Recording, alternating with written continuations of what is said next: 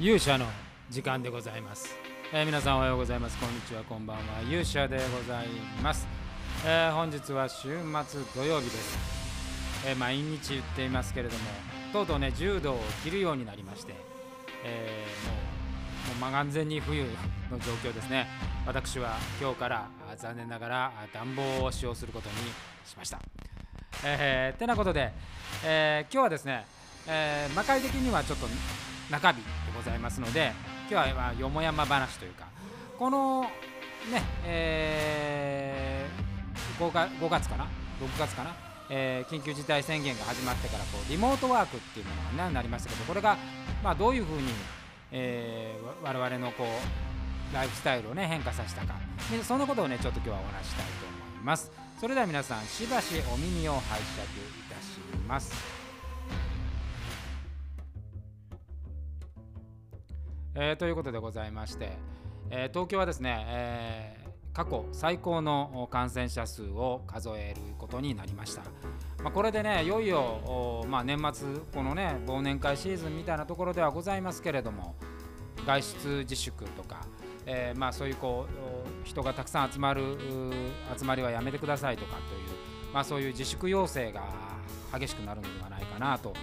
いうふうに思います。まあ、年末ね、あの規制なんかもあるから、もう規制もできないみたいなことになってくると、まあ大変なので、我々全員があそういう意識を持ってですね、感染対策をしなければいけないなという今日この頃でございますけれども、まあ、それに基づいて、えー今回ね、政府も言ってますけど、リモートワークの推奨というのがなされてますけど、私はですね、えー6月かな、えっ、と、緊急事態宣言になってからずっとリモートワークをしておりますけれどもこのリモートワークをね続けることになると当然もう毎日家で仕事をするわけですから、えーいろんな機材をねあの揃えたり、えーしますけど、まあ、何が一番大きく変わったかっていうとやっぱりこうなんですかね打ち合わせというもので出かけるっていう概念がなくなったということですね。でこのことによって、まあ、時間的効率が圧倒的に上がるっていうこれねあの実はまあ発見ですけどね私的にはとてもあの良いことでした。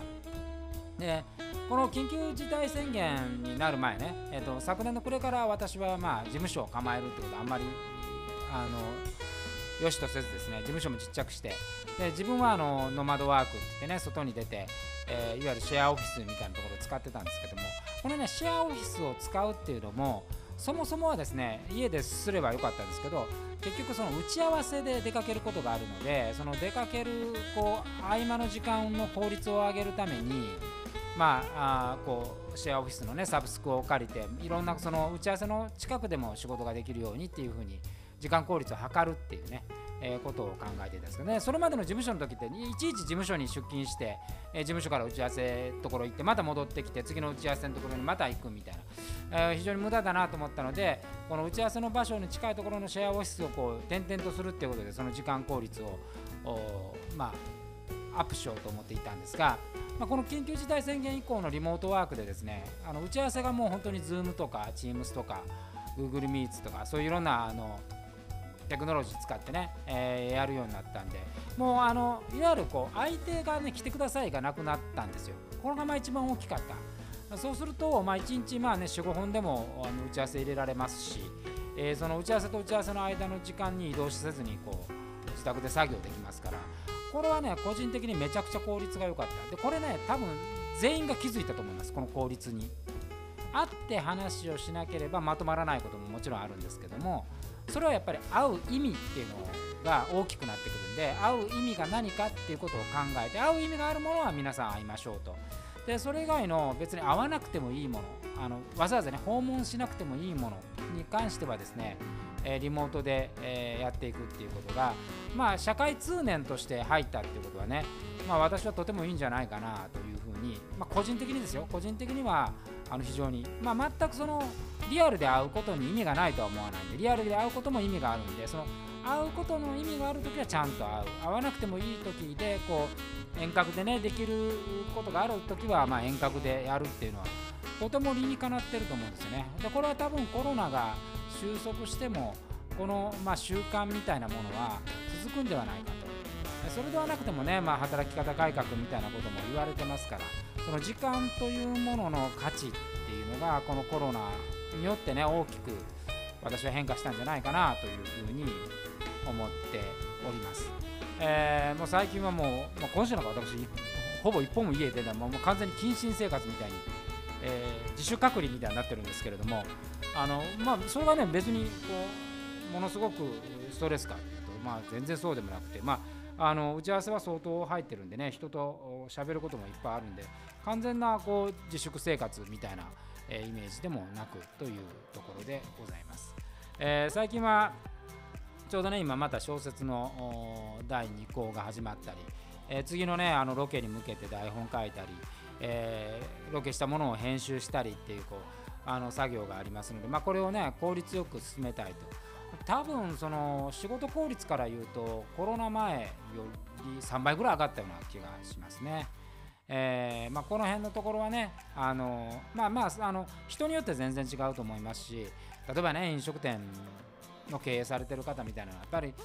その人の移動があることによってやっぱりビジネスが成り立つっていうところもあるんでもう完全にやっぱりそれが止まってしまうっていうのはどうかなと思いますし、えー、まあ会社によってはねあのみんながちゃんと出てきなさいっていうところもあるんで、まあ、それはあのいろんな考え方がありますけれども、まあ、私みたいにねこうほぼフリーみたいな人間はそういうやり方をどんどん取り入れてですね、まあ、少しでも効率がね、あの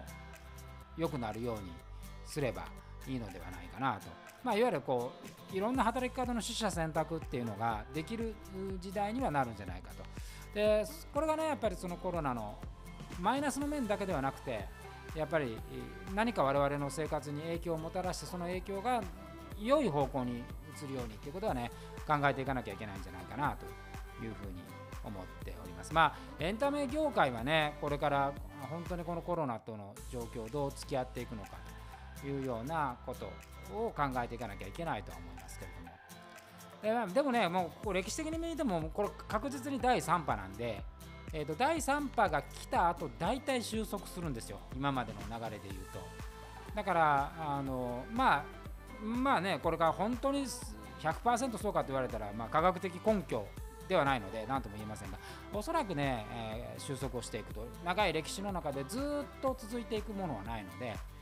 で、まあ、もう一つは概念が変わるってことですね。えー、例えば、まあね、本当にインフルエンザなんかも今でもこうワクチン打っても亡くなる人って多分コロナの3倍か4倍いるんででそれでも我々はそのインフルエンザでね、えー、旧型インフルエンザで経済を止めるみたいなことはないわけですからそこでうまくこう折り合いをつけながら生きていってるわけですから、まあ、あのそういう今までの知見が生きてこの新型コロナに関してもそういうふうに我々が付き合い方を冷静にね捉える時期時期がもう間もなくやってくるんではないかなとあとはそこまでどう耐え忍ぶかっていうねそういう考えで、えー、いけばいいんではないのかなというふうに思ったりしております。えー、ということで本日はちょっとねよもやま話的になりましたけれども明日はですね明日の7時かな、えー、に新作を出したいというふうに思います。これがあのちょうど富士山麓でやったロケ第2弾ですね。えー、これをアップしたいと思いますので明日はちょっとねその話をしようかなというふうに思っておりますということで本日の勇者の時間はこの辺りにしたいと思いますそれでは皆さんまた明日お会いしましょうさようなら